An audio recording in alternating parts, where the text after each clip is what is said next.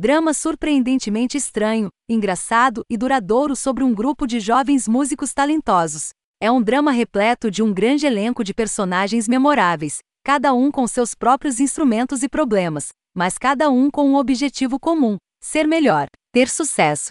As amizades e lutas fazem esse show brilhar. Eu pensei que isso poderia ser um show descartável sem sentido, e é por isso que eu o coloquei nesta semana, já que eu estava extremamente cansado depois do trabalho e não estava com vontade de pensar muito. Eu estava apenas procurando uma diversão leve, mas em vez disso consegui uma joia de qualidade de entretenimento. Eu ri, me preocupei, me envolvi emocionalmente e me perguntei o que aconteceria com todos os personagens enquanto a série passava de episódio para episódio. Começa bastante bobo, mais rapidamente se estabelecem mais estrutura e apostas mais altas à medida que as tramas se estabelecem. Podemos apenas falar sobre o casal principal? Ok, eu só tenho que dizer: a mulher principal é um pouco mentalmente desafiada.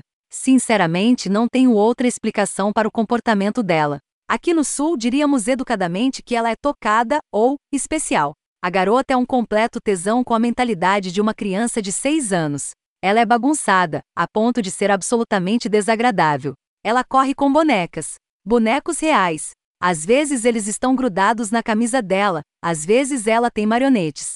Eu nem sei o que fazer com isso além de bem especial. Ela tem medo de crescer, e teimosamente permanece imatura com uma ambição de vida de ser uma professora de jardim de infância, onde ela pode tocar canções de peido e rir com crianças pequenas o dia todo, o que na verdade é uma sábia jogada de carreira, pois duvido dela personalidade, seria aceitável em qualquer outro lugar. A garota corre gritando e dizendo qualquer coisa insana que vem à cabeça dela sem filtro. Ela é engraçada, ela é maluca, ela é um tornado de patetas. E ela está loucamente apaixonada pelo nosso protagonista, praticamente desde o primeiro dia, a ponto de perseguir com uma mistura de loucura e adoração. Ela está implorando por abraços e agarrando-se aos braços dele e se jogando nele fisicamente a cada chance que ela tem, o que é estranhamente encantador. Ela amadurece ao longo do show, mas felizmente permanece fiel à sua personalidade de bolos de pais. Quando você está apaixonado por alguém com um jogo A, eles não vão se contentar com alguém com um B+.